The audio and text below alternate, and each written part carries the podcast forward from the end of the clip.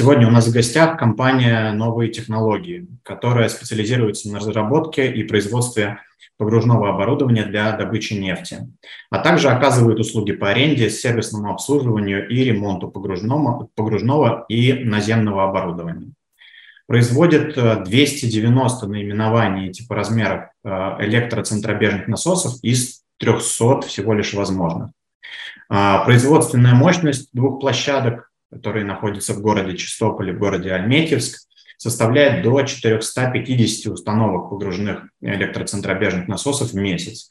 Сервис э, и ремонт оборудования осуществляется в пяти сервисных центрах в России. Это Нефтеюганск, Нижневартовск, Губкинский, Ноябрьск и Бузулук. И еще в двух зарубежных – Эквадор и Колумбия. Э, кредитный рейтинг от эксперта ИРА находится на уровне РУ Triple B+, со стабильным прогнозом. Сегодня от э, компании «Новые технологии» у нас в гостях Евгений Игнатов, э, это основной акционер, генеральный директор ООО «Новые технологии», Оксана Шумкова, финансовый директор ООО «Новые технологии», а также Максим Чижов, директор департамента инструментов долгового рынка из «Газпромбанка». Коллеги, мы начнем э, по традиции с небольшой презентации. Расскажите, пожалуйста, как компания себя чувствует в условиях нынешнего года?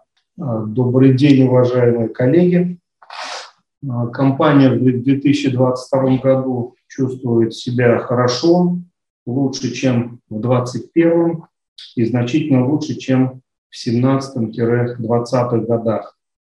Ежегодный рост выручки у нас за этот период э, в среднем более 30%. В 2022 году ожидается рекордная выручка, превышающая 11 миллиардов рублей. И никогда у нас не было еще такой хорошей обеспеченности заказами, как сейчас. То есть портфель заказов сформирован на бесперебойную работу предприятия на три года. И контрактная база у нас составляет более 50 миллиардов рублей. А, кратко об истории компании, с чего все начиналось, как мы пришли к таким результатам. В следующем году у нас будет юбилейная дата, 20 лет. Компания начала свою деятельность в 2003 году. А, ключевые специалисты, менеджменты, учредители на тот момент были все из этой отрасли. Ну, сейчас они преимущественно из этой отрасли, то есть специалисты с большим стажем, опытом, наработками и так далее. А, начинали мы с производства комплектующих для установок по э, установок электрических центробежных насосов. Отсюда и название компании «Новые технологии» в процессе э, освоения максимальной эффективности обработки различных деталей, применялись различные технологии, оптимизировались. Был, была, по сути, такая инжиниринговая компания, ну и вот поэтому осталось такое название. Мы не думали тогда, что дорастем до этого уровня, что будем привлекать финансы с долгового рынка.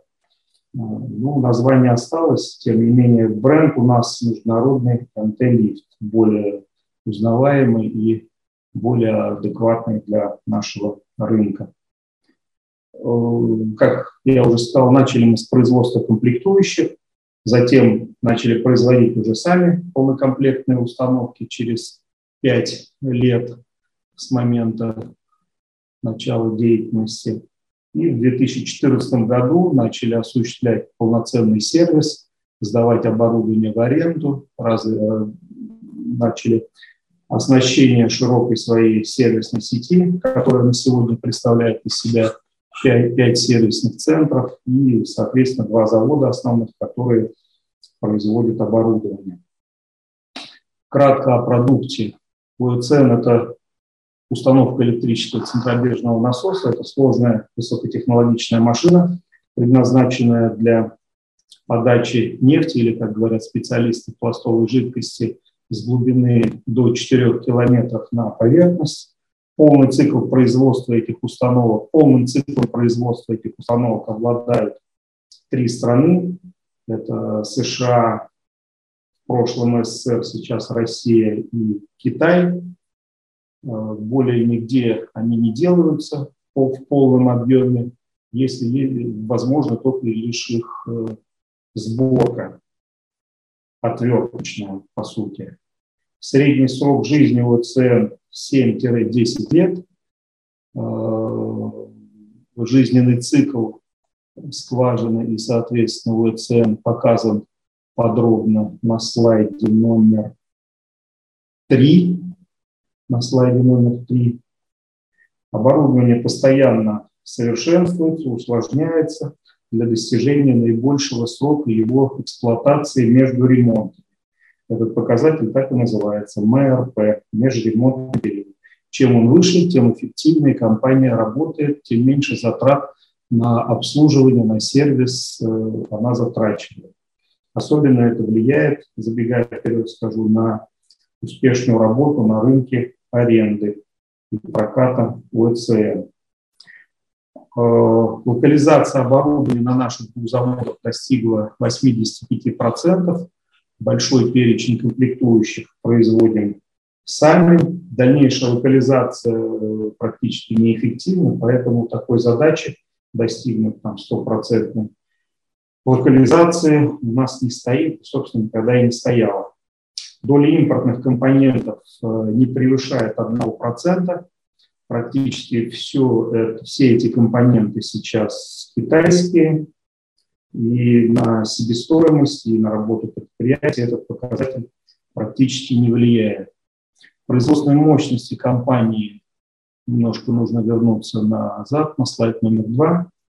Производственные мощности компании 500 ВЦН в месяц, было 450, но вот с учетом этого года большого заказа Роснефти мы нарастили производство, и сейчас это 500 комплектов в месяц. И производственная мощность сервисных баз 1200 ремонтов в месяц, что позволяет поддерживать как наши продажи, так и присутствовать широко на рынке сервиса. А, вместе с развитием компании, точнее не вместе с развитием компании, с 2003 года рынок УЭЦН также находится, находился в постоянном и находится в развитии. Если на 2001 год это был только рынок продажи оборудования, то с 2003 года появился рынок сервиса. То есть до этого заказчики сами осуществляли сервис и ремонт этого оборудования, и с 2003 года это стали все больше и больше делать производители. И с 2007 года появился рынок проката, аренда оборудования, то есть это когда оборудование сдается в аренду и постепенно выплачивается его арендная стоимость. Это отражает мировые тенденции. Во всем мире практически э, нет прямых продаж, а есть продажи с последующим сервисом оборудования. Ну и также в мире растет доля оборудования, находящегося в аренде. И, соответственно, все основные участники рынка России следуют этим тенденциям. Рынок аренды, он самый маржинальный, самый перспективный, но и самый капиталоемкий. То есть ну, нужно большое количество денег, чтобы э, делать оборудование и, соответственно, ждать окупаемости там порядка трех лет. Э, мы присутствуем на всех трех рынках, на рынке продажи и на рынке сервиса мы находимся, наверное, сейчас уже в топ-2 а, в России, про мировой рынок не говорим. А, и, соответственно, на рынке аренды, чтобы достичь нам этих же показателей, мы активно привлекаем заемные средства. До сих пор это были банковские кредиты, но вот в прошлом году было принято решение выйти на рынок облигационного займа, что, собственно, у нас и сейчас активно происходит. Доля проката в структуре, доля прокатного оборудования в структуре выручки предприятия стабильно растет из года в год, за исключением нынешнего года, 2022 года.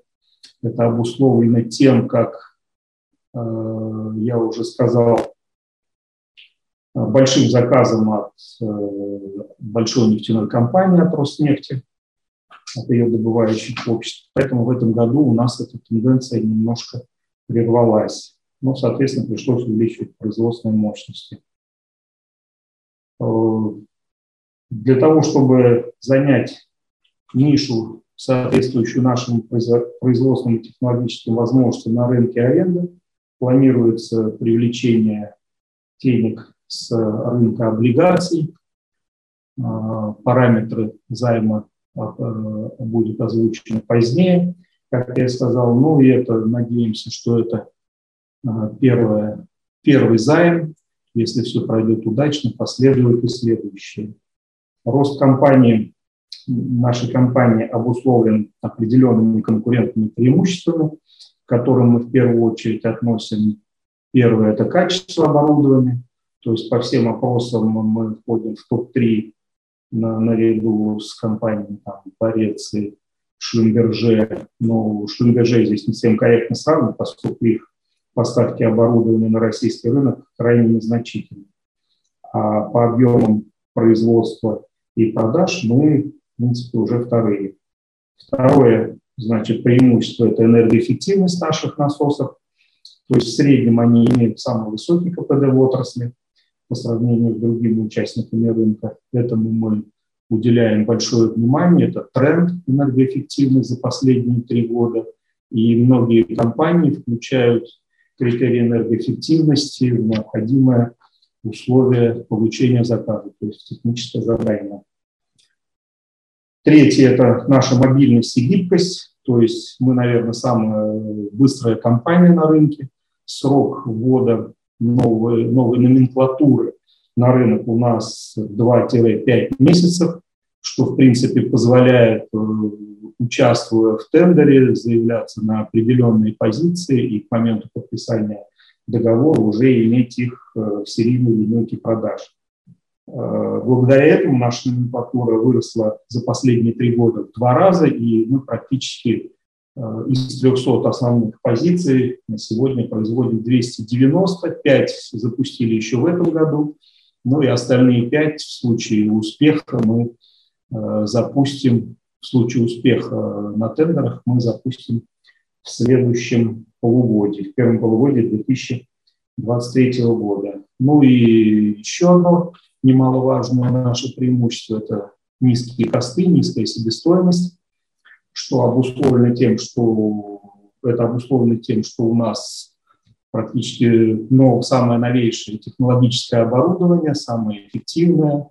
Э, большая часть заводов построена с нуля, то есть строились они непосредственно под наши технологические цепочки, нет никаких там дополнительных технологических перемещений, потерь и так далее. Ну и соотношение там, переменных и постоянных затрат у нас тоже очень хорошее. Поэтому мы достаточно высоко оцениваем нашу финансовую привлекательность ну и надеемся, что это отразится на займе и на, финанс, на привлечении денежных средств. Более подробно о финансовом положении компании расскажет финансовый директор Оксана Шумкова. Добрый день. Предлагаю ознакомиться с финансовым положением компании на представленном слайде. На графике 1 мы видим динамику выручки. Ежегодно мы наращиваем выручку и долю рынка. Рост выручки следует за устойчивым наращиванием портфеля контрактов. Среднегодовой темп роста выручки составляет 44%. Результаты 2022 года будут выше, чем в 2021 году, что следует из производственных программ по подписанным договорам по действующим. На графике 2 представлена структура выпуска. Наше предприятие ведет деятельность по нескольким направлениям. Первое – это производство УЦН для их продажи. Второе – это производство УЦН для передачи их в аренду. И третье – это сервисное обслуживание ЭЦН – Учет выручки и себестоимости по данным направлениям ведется раздельно. Как правило, доля выручки от продажи УЦН составляет около 30%, э, доля э, аренды и сервисного обслуживания 69%. В 2022 году доля выручки от продажи УЦН будет выше, чем в 2021. Это связано с тем, что э, мы выиграли большой объем при участии в тендере на поставку ЭЦН мы делаем ставку на рост направления проката и будем его развивать. так как именно прокат, а не поставка УЭЦН, это самый эффективный способ работы с заказчиками, как показал зарубежный опыт. На графике 3 мы видим расчеты и беда. Рентабельность по EBITDA у нас стабильная, около 30%. Несмотря на всплеск сырьевых цен в первом полугодии 2022 года, мы контролируем производственные издержки за счет того, что на нашем предприятии внедрены политики управления рисками, создан закупочный э, комитет и тендерный комитет. Именно благодаря своевременно предпринимаемым мерам мы поддерживаем достаточно высокую маржинальность деятельности, и обеспечиваем высокий уровень качества оборудования.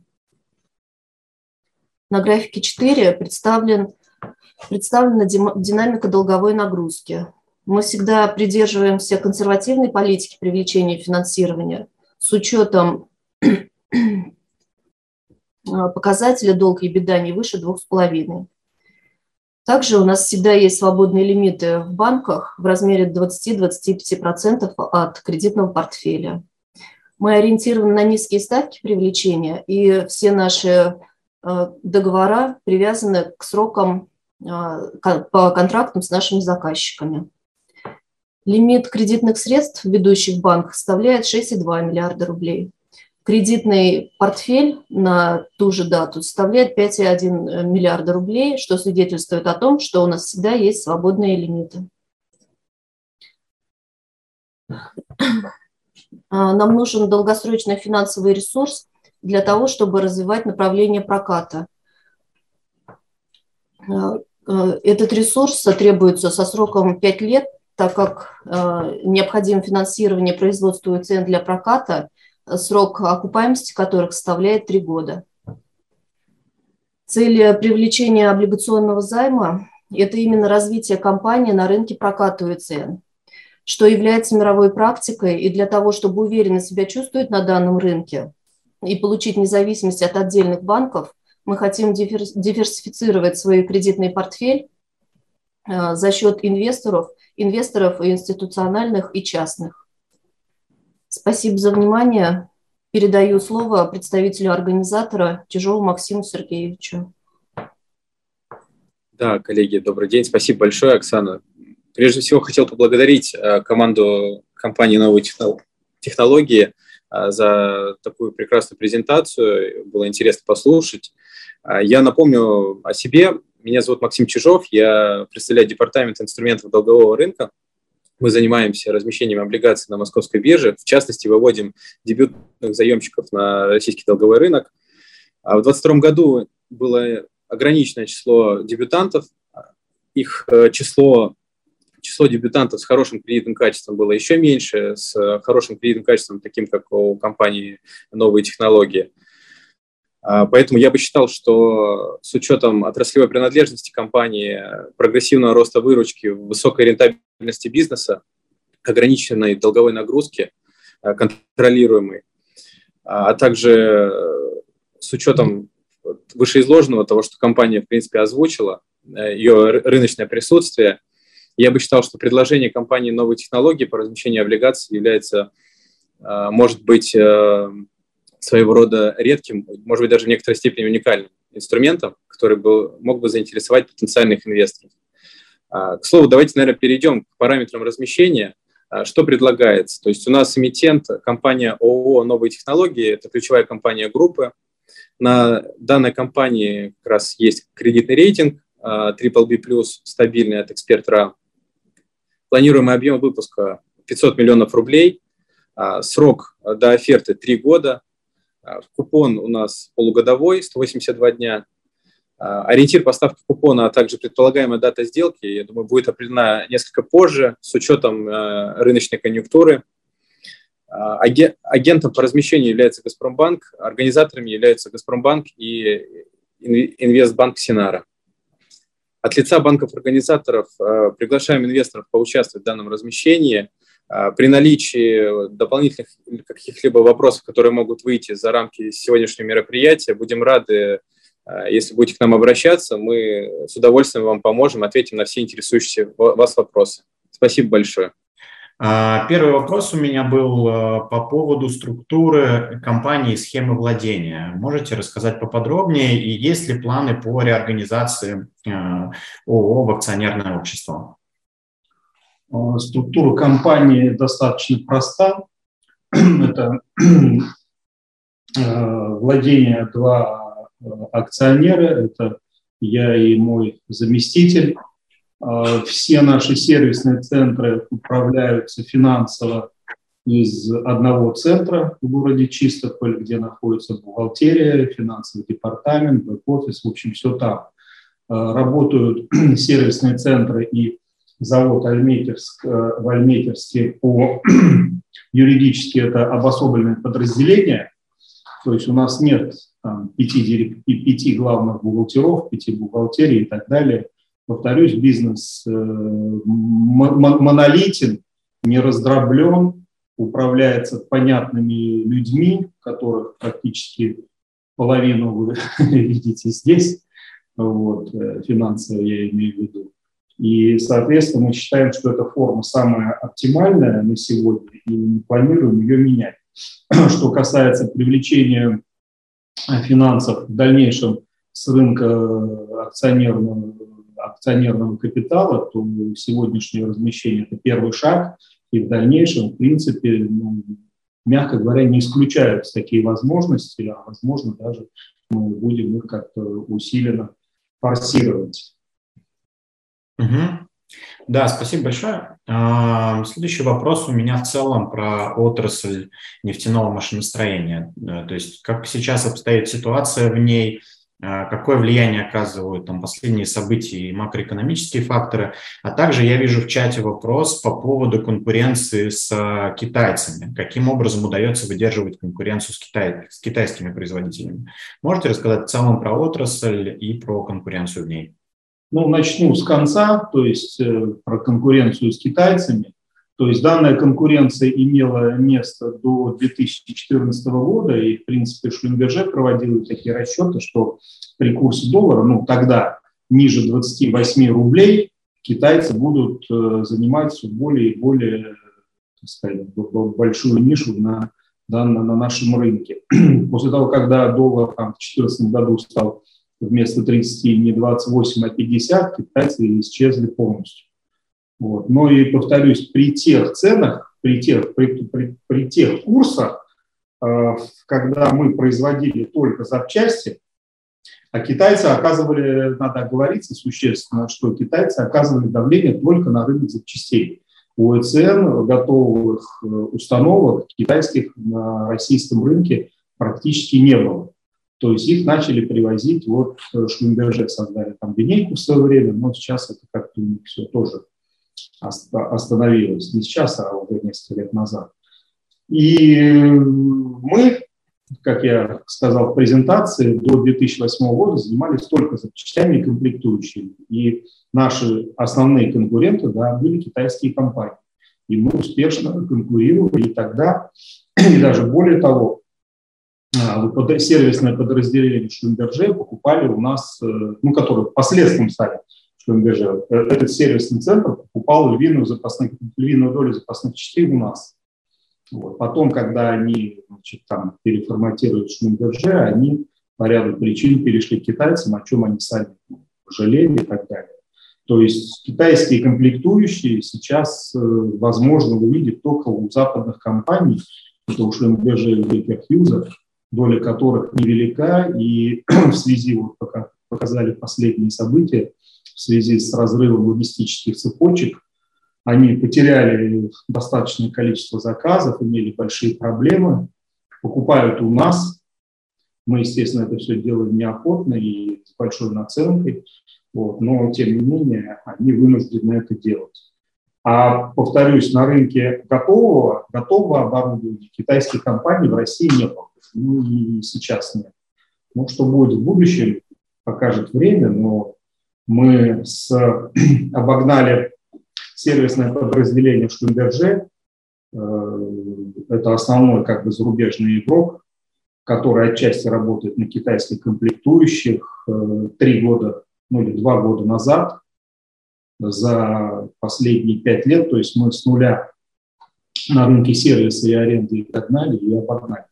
Поэтому, работая с Китаем, особых конкурентных преимуществ западные компании не имеют, на наш взгляд. Что происходит в целом на рынке? Такое ощущение, что а, ну, есть определенные оценки непосредственно заказчиков, что было недоинвестирование в, начиная с 14-15 до а, начала пандемии, было недоинвестирование отрасли, и рынок, тем не менее, наш рынок ОСМ рос с темпами 2-3%. За последние три года рост рынка ускорился до 5%, может быть, даже в этом году все 7 будет. Вот. Мы связываем это с недоинвестированностью, связанную прежде всего с идеями там, зеленой энергетики и так далее. То есть в чистом виде пандемия и последние события на Украине влияния на наш рынок не оказали, ну, по факту, не оказали.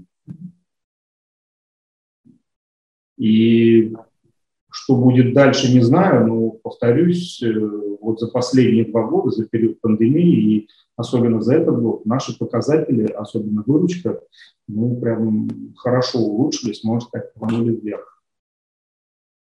И на данный момент мы не успеваем с заказами, то есть рынок вырос в связи с тем, что многие компании подсократили производство, образовался определенный вакуум на рынке, и, соответственно, вот сейчас мы до конца года перегружены и вынуждены, вынуждены мы, открою небольшую тайну, немного покупать в убыток, в ущерб себе китайские комплектующие. Это, этого не было. Ну, у нас был э, всплеск, большой объем э, на продажу в 2019 году, в Роснефть. Мы тогда тоже прибегали к помощи Китая, но вот сейчас приходится тоже там пару контейнеров заказать.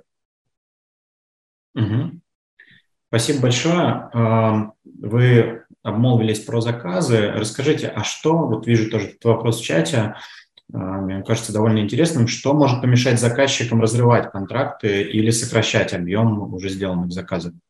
Э, я так понял, это разрывать контракты долгосрочные на аренду не на поставку, если я правильно понял. Я видел, Вы можете рассказать и про поставку, и про аренду. Я думаю, что и про тот, и про другой бизнес интересно. Ну, про поставку его трудно разорвать, поскольку заказчики большие компании, и даже по внутренней бюрократической структуре разрыв контракта – это дольше, чем его выполнение.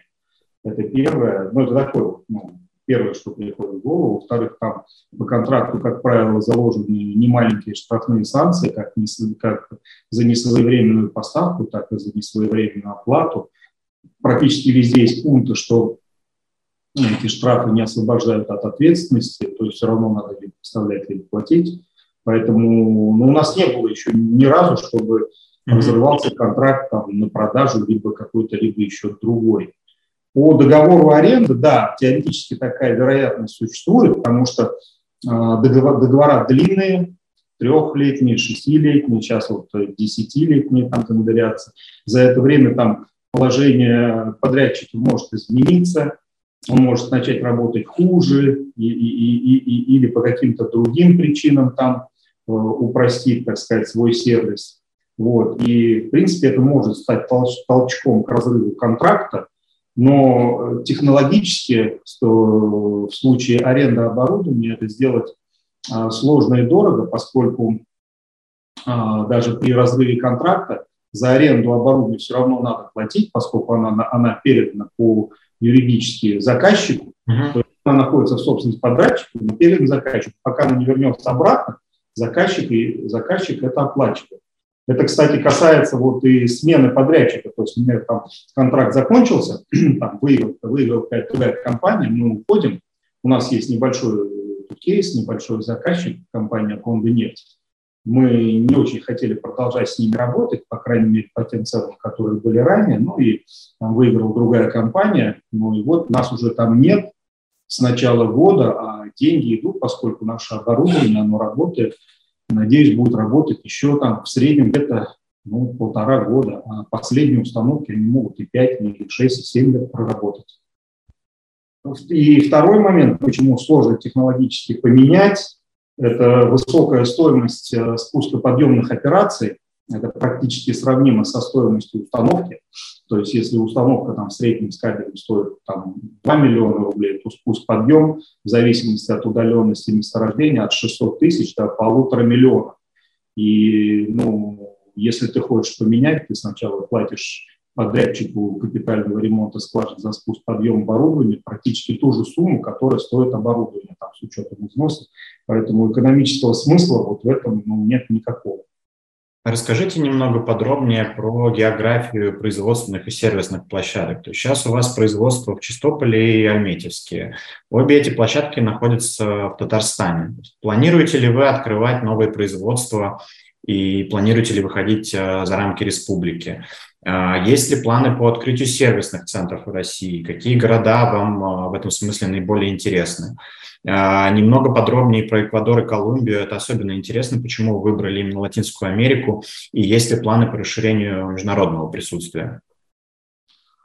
Ну, если бы была такая возможность, объединил под одну крышу, поскольку, повторюсь, это благотворно влияет на себестоимость, когда все технологические цепочки, они, конечно, не сильно пересекаются, но механический там цех, и и на, и на то, и на то производство работают, все равно это было, было бы, и, имело бы определенный синергический эффект. Поэтому новых производств мы открывать не планируем, э, объединять тоже ну, искусственно не планируем, но практически все инвестиционное развитие у нас идет в чистополе. То есть там строятся новые цеха, расширяется производство, часть комплектующих, которыми пользуются Альметьевск, закупаются на стороне, мы в Чистополе. То есть рост идет за счет завода в Чистополе. Почему? Потому что часть э, наших производственных мощностей находится в Тассере, то есть это в индустриальном парке за городом, это территория опережающего социально-экономического развития благодаря там, местным властям имеем определенные льготы по налогам, которые тоже э, благотворно сказываются на, на нашей себестоимости. Вот. Ну и в целом приток квалифицированных кадров несмотря на то, что население чисто поле больше, ввиду того, что мы там самое крупное предприятие, к нам выше приток и, соответственно, обеспеченность грамотными специалистами, квалифицированными чисто, чисто поле по факту выше. Что касается сервисных центров, да, мы планируем, естественно, их увеличение, то есть во всех регионах э, нашего присутствия, нашего оборудования, во всех регионах нефтедобычи э, планируется, ну так, в долгосрочной перспективе сервисный центр, поскольку Западная Сибирь и Волго-Уральский регион у нас уже охвачены сервисными центрами, остается два региона, это Тимано-Печорский и Восточная Сибирь. В Тимано-Печоре у нас продажи не такие большие, ну и там меньше нефтяных компаний, а вот Восточная Сибирь, да, она растет, у нас выросли поставки на Ванпор, в этом году на Восток Ойл начинают э, закупки такие масштабные. И, соответственно, мы в регионе Восточный, Воссиб нефтегаз у нас уже второй цикл контракта аренды пошел, три года мы отработали, вот, выиграли сейчас тендер на следующие три года. Верхний Чонск нефтегаз ВЧМГ в Иркутской области, скорее всего, тоже будет нашим клиентом с, со следующего года, с 1 января. Поэтому в регионе Восточной Сибири мы планируем создать сервисный центр полноценный, аналогичный тому, ну, немножко меньше все-таки, чем нефтеюганск, но аналогичный. Что касается зарубежного нашего присутствия, почему в а, Латинской Америке, это произошло естественным образом, потому что там работают э, успешно российские компании с 2000, одна там с 2012, вторая с 2014, по-моему, года, и, соответственно, у них э, уже они перешли на наши стандарты технологические, то есть как метрические, так и по специфические по ОЦМ. Там много наших русских специалистов, то есть есть тоже приток квалифицированных кадров, которые знают местные условия. язык там, заказчиков и так далее. И поэтому естественным образом вот у нас выбор, выбор международного развития пал на эти регионы. То есть там мы не с нуля начинаем, там уже есть определенная база. Спасибо большое. А, следующий вопрос э, касается деталей вашей продуктовой линейки. То есть а, по направлениям бизнеса понятно, а, именно про то, что вы производите, именно про, про насосы. Какие из них приносят наибольшую прибыль, в каких вы видите драйвер дальнейшего развития? И мне вот лично интересно, вот в презентации, которую я озвучивал, из заключения эксперта говорится, что вы производите 290 наименований насосов из 300 возможных. Почему не закрыть эту номенклатуру целиком? Или вот эти оставшиеся 10 не слишком востребованы на рынке? В чем причина? Ну, в принципе, да, оставшиеся 10 не слишком востребованы на рынке, и наша мобильность позволяет э, оперативно отреагировать на спрос. Этот спрос возник в этом году, и мы, повторюсь, значит, половину из этих 10 в этом году уже закрыли, то есть на сегодня мы делаем 295 э, на, на наименование номенклатуры. Оставшиеся 5, если у нас э, выстрелит тендер, вот, ну, если они будут э, выиграны нами на следующий год, мы в течение там, 4 месяцев легко запустим. В принципе, наши технологические конструкторские возможности позволяют сделать. И какой еще вопрос был первый? Еще был вопрос по поводу э, продуктов, какие из них э, приносят а, наибольшую да. прибыль именно с точки зрения производства. Э, работу, основное отличие в ценах – это их габарит. Ну, то есть есть малый габарит, труба пропускная, в котором находится насос и двигатель, есть, ну, грубо говоря, больше, есть еще больше – основные, основную маржу э, приносят как раз вот эти вот пограничные позиции, то есть малого габарита, так называемого второго А, это двигатель э, помещается в габарит 81 мм, и большого габарита, так называемый седьмой А габарит по классификации там, определенного, определенного института, э, где двигатель помещается в габарит 143 либо 130 миллиметров. Соответственно, вот эти две как бы крайние по габаритам э, позиции приносят наибольший доход ввиду того, что там меньше конкурентное давление, их делают буквально там 2-3 компании, а а, а, а не 6, 7, 8, как все остальные. И поэтому они приносят основную, наибольшую маржу, и малый габарит также еще является драйвером роста, поскольку бурение э, скважин малого диаметра, то есть так называемых боковых стволов, или смещение э, стволов на основных скважинах уменьшает габарит а, эксплуатационной колонны, и стандартный ВЦ туда не помещается, нужен ВЦ малого габарита. Их как бы количество год от года растет, и мы здесь ну, номер один на этом рынке. Угу. Еще вопрос по поводу производства.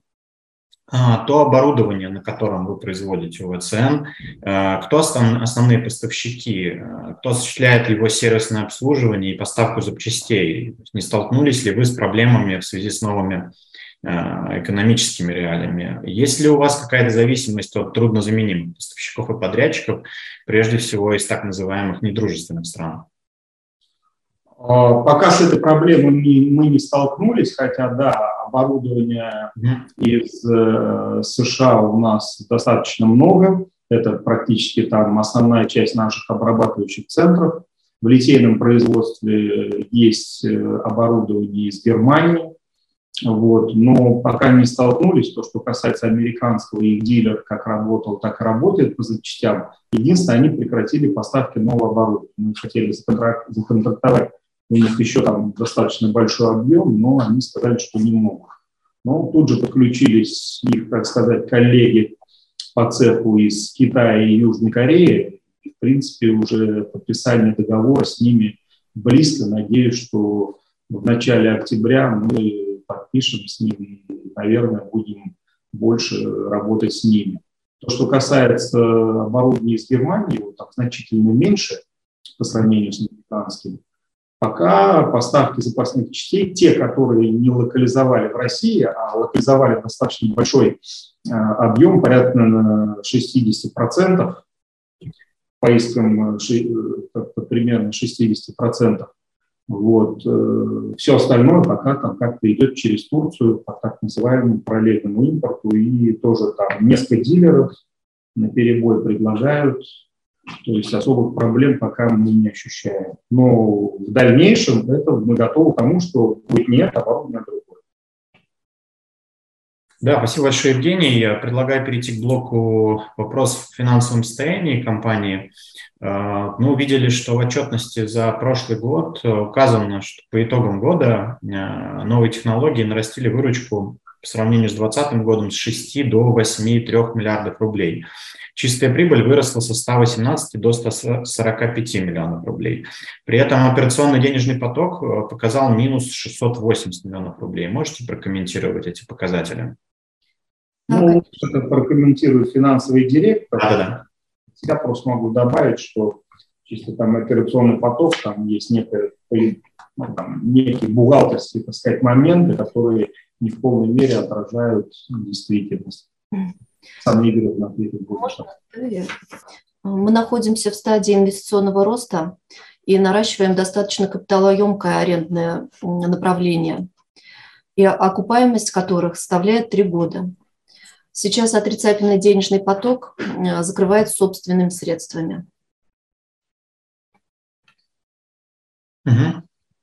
Ну и кажется, что прибыль э, при такой выручке совсем невелика. В связи с этим хотелось бы обратить внимание на еще ряд показателей, которые показали э, отрицательный рост по итогам прошлого года. Это в первую очередь себестоимость продаж с 4,8 миллиардов рублей до 6,8. Коммерческие расходы также довольно существенно выросли и прочие расходы. Можете тоже пояснить динамику этих показателей? Да, конечно. А, при анализе наших финансовых показателей, э, показателей очень важно учитывать следующие факторы, что высокий размер начисляемой амортизации идет от производства а, УЭЦН, который за 2021 год составил полтора миллиарда рублей.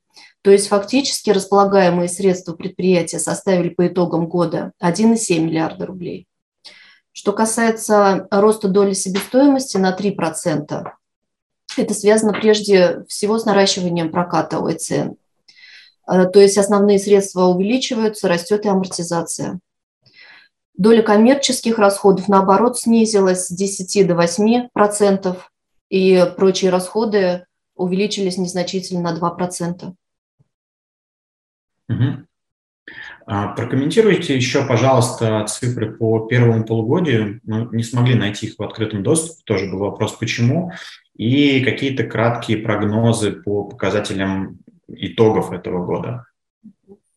Выручка, прибыль. А, ну, наша, наша отчетность размещена, можно посмотреть это на нашем сайте и через интерфакс мы размещали.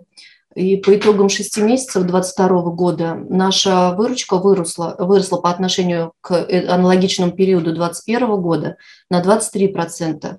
По итогам 2022 года мы ожидаем выручку в 11 миллиардов рублей, что составит около 33-34% роста э, к показателям прошлого года. Угу. Данные, данные по выручке, которые мы используем, они э, как бы основаны на заключенных контрактах согласно производственных программ. Угу. И раз уж мы заговорили про отчетность, э, рейтинговое э, агентство «Эксперт» э, довольно сдержанно оценило информационную открытость вашей компании, так как она не размещает в открытом доступе, размещает в открытом доступе, извиняюсь, только отчетность по РСБУ без аудиторского заключения и не подготавливает отчетность по МСФО. Кроме того, рейтинговое агентство отмечает, что в компании не сформированы элементы лучшей практики корпоративного управления, в частности, отсутствует совет директоров и коллегиальный исполнительный орган. Можете прокомментировать прокомментировать эти замечания эксперта? Да, конечно. На нашем предприятии внедрены политики управления рисками, как я ранее уже озвучивала, и мы очень пристально следим за издержками, и в связи с чем мы с, с учетом принимаемых вовремя мер поддерживаем достаточно высокий уровень маржинальности деятельности. А, так как структура нашей компании очень проста, то есть отсутствуют внутригрупповые займы, отсутствуют существенные денежные перетоки, а, простая система собственников. Поэтому потребности в МСФО не возникало. Но по мере нашего продвижения в сторону заимствования на рынке капиталов мы постепенно, конечно, обязательно начнем внедрять практики, которые советуют специалисты рейтингового агентства и аудиторы. Угу. Спасибо. А как вы оцениваете свою долговую нагрузку? Какова на данный момент ее структура? А какой вы видите, если он есть, а, внутренний таргет по показателю долг и беде? Да, как я уже говорила ранее, mm-hmm. что мы всегда придерживаемся консервативной политики и mm-hmm. всегда э, как бы планируем свой, свой кредитный портфель. Наша цель не превысить показатель э, долг и беда на уровне не выше двух с половиной. Как бы к чему мы и стремимся и поддерживаем. Mm-hmm. В основном долг сформирован кредитными средствами банков, есть желание диверсифицировать портфель контрактов за счет привлечения облигационного займа. Также нашей политикой управления рисками обозначена необходимость поддержания данного объема в размере 20-25% свободного лимита. Угу. Ну вот я вижу, что по той же теме участники вебинара спрашивают, кто является основными банками-кредиторами и какова средняя процентная ставка по кредитам.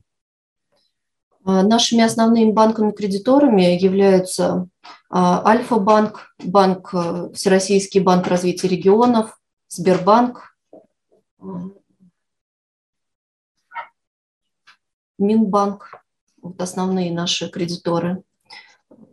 Мы всегда ориентируемся на э, низкие процентные ставки, и как бы банки, рассматривая наше финансовое положение, предлагают Э, очень консервативные процентные ставки. Угу. И тоже вопрос в чате. Вижу, какой текущий объем ликвидности с учетом неиспользованных кредитных линий? Угу. К текущей, текущая ликвидность наша – это нераспределенная прибыль, капитал там, организации в размере миллиарда двести и неиспользованные кредитные лимиты – миллиард сто. И, соответственно, получается 2 миллиарда триста. Угу, угу. Ну, вот, кстати, любопытно, что по итогам прошлого года ваш, ваш долгосрочный э, долг, согласно отчетности, вырос со 120 миллионов до 1,4 миллиарда. Краткосрочные обязательства равны 5,2 миллиарда рублей, что лишь на 8% больше аналогичного показателя в 2020 году. Можете прокомментировать динамику по срочности долга? Ну, мы всегда стараемся держать баланс в отношении наращивания долга. И пытаемся, как бы э, развивая направление проката, мы как бы предпринимаем шаги к тому, чтобы наращивать э, долгосрочное финансирование. Угу. А, расскажите, может быть, это вопрос больше к организатору выпуска. Почему решили а, дебютировать а, на долговом рынке именно сейчас? Насколько я знаю, изначально планировалось размещение на конец прошлого года, рейтинг был получен еще в октябре 2021 года. А, почему были перенесены сроки? Про цели вы в целом сказали, если подробнее а, можете рассказать, тоже озвучьте. И еще вопрос по объему выпуска. Нет ли впечатления, что для вашей компании э, выручка, которая составляет более 8 миллиардов рублей, прогноз 11 миллиардов, заявленный объем в 500 миллионов слишком мал, и за счет ожидаемой низкой ликвидности придется платить премию по процентной ставке? Про параметры подробнее, если можно, выпуска. Можно ответить на первую часть вопроса, да. потому что она как бы касается больше наших планов, да, угу. Что мы можем сказать. Изначально мы планировали выйти в конце прошлого года, но на тот момент ставки наших привлечений в банках составляли ключ плюс полтора. И подросшие к концу года ставки на рынке облигаций, они как бы нас не устроили. Поэтому мы перенесли этот выпуск а, на текущий момент, так как никакой срочности в тот момент не было. Угу. Портфель наш продолжает расти. Мы по-прежнему ориентированы на наращивание доли арендных договоров, под которые необходимо сформировать дополнительное э, длинное кредитное плечо.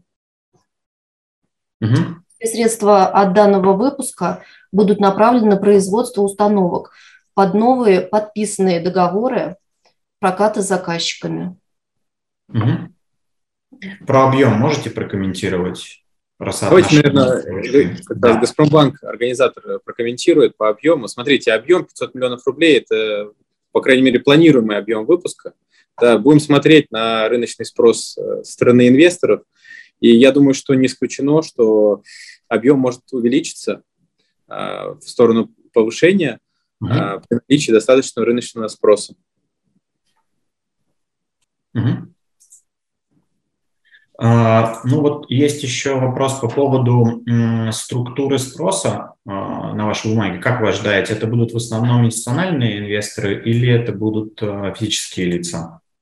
Мы таргетируем все категории инвесторов. И банки, и управляющие компании. У компании кредитный рейтинг BBB+, позволяет э, инвестировать э, средства различных категорий инвесторов.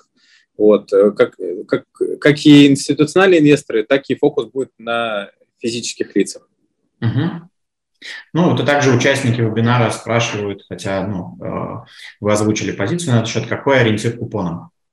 Ориентир по купону, я, я думаю, что по понятным как бы, э, событиям недавним э, будет не очень правильно транслировать и декларировать что-то сейчас, сегодня. Я думаю, что в ближайшее время мы определимся с этим ориентиром поставки купона. И опять же, повторюсь, да, в зависимости от рыночной конъюнктуры мы выберем как раз оптимальное время для определения этого ориентира поставки купона, а также выберем э, дату, дату сделки, тоже учитывая рыночные факторы. А, расскажите про структуру выручки по клиентам. Вот какая она сейчас с точки зрения географии клиентов э, там, в процентном соотношении по странам? Присутствуют ли у вас какие-либо валютные обязательства в связи с бизнесом в иностранном государстве? Структура выручки достаточно простая, то есть э, основные заказчики это у нас дочернее общество Роснефти, Газпромнефть или Сургутнефтегаз, ну и плюс малые нефтяные компании. И исходя из этого у нас получается порядка активных 35 клиентов. На каждого э, доля выручки не превышает 8%. То есть одна ну, низкая, достаточно низкая концентрация, удовлетворительность. По поводу экспорта суммарно, суммарный объем экспорта, ну, включая Казахстан и Азербайджан, у нас держится на уровне 4-7%, ну, 4-6%. Но в этом году с резким увеличением объемов внутри России, наверное, показатель немножко снизится, где-то до 3-4%. Планируем в следующем году запустить на полную мощность сервисный центр в Южной Америке и увеличить экспорт в дальнее зарубежье. Угу. Также вы в ответах на вопросы упоминали, что есть преимущество проката, да, аренды УЭЦН перед его продажей. Можете рассказать, в чем конкретно заключается преимущество аренды? Преимущество для, для нас, для заказчика? Для клиента, наверное, в первую очередь, для заказчика. Преимущество для клиента простое, поскольку э, крупных таких уж совсем э, дочерних обществ не так много, у которых есть собственные сервисные центры, коллектив, большой рынок, который могли бы администрировать этот бизнес. И, соответственно, в данном случае, наверное, для них э, аренда оборудования менее интересна. А для всех компаний новых или для новых месторождений где нужно строить инфраструктуру, естественно, лучше взять оборудование в прокат, платить аренду и потом по окончании там, договора это оборудование вернуть и не вкладываться э, в какие-то капитальные большие затраты. То есть, грубо говоря, по соотношению по балансу там, капекса и опекса аренда для заказчика смотрится лучше. Угу. Также я вот вижу вопрос, не знаю, насколько он обоснован, как объяснить рост год от года количества судебных исков компании? Можете прокомментировать? Ну, наверное, Оксана Игоревна лучше скажет.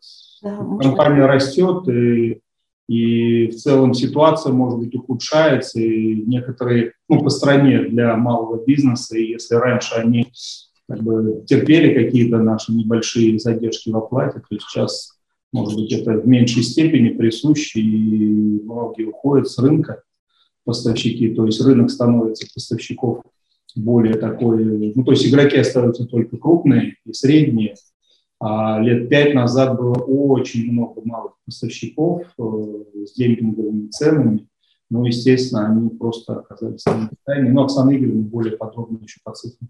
Да, а, сумма исков в текущем году, она ниже, чем в прошлом году. Угу. Она составляет всего около 1,6% от доли выручки, от выручки. Угу. Ясно. А также участники спрашивают, э, просят рассказать подробнее про схему реализации через лизинг, через лизинговые операции. Можете рассказать? Решение об внедрении лизинговых схем, возвратного лизинга, мы таким образом э, увеличиваем долгий, э, долгосрочный пассив. Наше оборудование, которое мы производим, мы реализуем в лизинговую компанию – и заключаем договор лизинга на это же, э, на это же оборудование. Таким образом, э, срок действия лизинга, лизинга составляет около трех лет. Угу. Ну, поэтому Понятно. Вижу, что участников вебинара также беспокоит тем, которая уже поднималась. Э, это э, доля импортных комплектующих и доля там, не, не только в производстве, но и с точки зрения оборудования. Я так понял, что на данный момент ситуация урегулирована. Вы сказали, что в дальнейшем можете с ней столкнуться более, э, более остро. Расскажите об этом, раз к этому такое внимание наших участников приковано. Видимо, про импортозамещение также. Понятно. Доля комплектующих, используемых при производстве УЭЦН, крайне незначительна. Она меньше 1%, и снижается она не последний год-два, а начиная где-то с 2014 года стабильно. Но она и тогда, объективности ради, никогда не была высокой, она, по-моему, 5-6% не превышала. А э, основные риски здесь мы видим – том, что несмотря на то, что станочный парк у нас достаточно молодой, через там 3-4 года э, начнутся уже, наверное, какие-то проблемы, и вот, в принципе, к тому времени потребуется запчасти для станочного парка. Пока с этим проблем нет. Ну, за три года, наверное, мы тоже как, как, как-то эти вопросы решим. И я еще хотел по искам добавить. Mm-hmm. Анна Игоревна сказала, что общая сумма исков уменьшилась, а, появились иски у нас от заказчиков. То есть э, заказчики за последние два года стали очень четко подходить к исполнению подрядчиками своих контрактных обязательств, и как бы этот процесс формализовался. Если раньше там на многие вещи э, этот процесс, во-первых, был не очень прозрачен, да, кому там выставляли, кому нет, сейчас выставляют всем, и благодаря этому многие мелкие игроки просто ушли с рынка.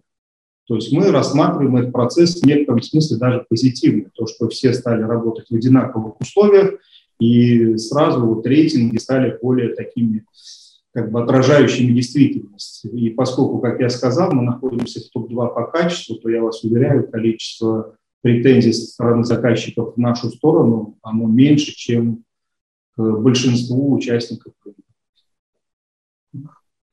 А, понятно, мы а, уже обсуждали с вами а, работу с банками-кредиторами, я также вижу вопрос по процентным, процентным ставкам. Участник вебинара спрашивает, какие процентные ставки предлагают вам банки на данный момент. Можете также прокомментировать по размеру ставок. В основном это плавающие ставки mm-hmm. и достаточно низкая маржа. Плавающие ставки защищены хеджем. Mm-hmm. Понятно. Э, коллеги, спасибо большое. Мы, в принципе, э, ответили на все основные вопросы, которые подготовили мы сами и которые участники вебинара задавали в чате. В целом, повторюсь, что, надеюсь, мы достаточно полно осветили деятельность компании и, в частности, почему мы не выходили на этот рынок в конце прошлого года, достаточно подробно объяснили. Повторюсь, это только ну, первый шаг, но тем не менее мы высоко оцениваем нашу финансовую привлекательность и ждем как бы того же от рынка долговых обязательств. Ну да, здесь был э, позитивный вопрос по поводу облигационного займа. Почему вы выбрали именно его, а не банковское кредитование? Почему сейчас? Какие цели? В целом, в основном ответили. Ну да, можно, наверное, прокомментировать, почему все-таки облигации, а не банковский кредит. Ну, наверное, более подробно ответить Оксана Игоревна. Мое видение на, это, на эту проблему такое, что это мировая практика, и в принципе, все крупные компании держат в своем портфеле, в кредитном портфеле достаточно существенный объем облигаций. Поэтому мы следуем просто в фарватере, и в определенные периоды времени э, бывает, что выгоднее кредитоваться на рынке облигаций, определенные, возможно, банки дадут более привлекательные условия. Мы хотим иметь выбор и поддерживать определенный баланс. Коллеги, да, в принципе, я уже высказался. Очень хорошая презентация получилась, хорошо поговорили, обсудили. Еще раз повторюсь, ждем вас э, в книге заявок, э, уважаемые инвесторы. Будем рады ответить на ваши вопросы. Всем спасибо большое за мероприятие. Новому эмитенту удачи и Э, в основном бизнесе успехов и также в работе на финансовом рынке. Коллеги, спасибо большое. Уважаемые участники, до встречи на наших новых вебинарах.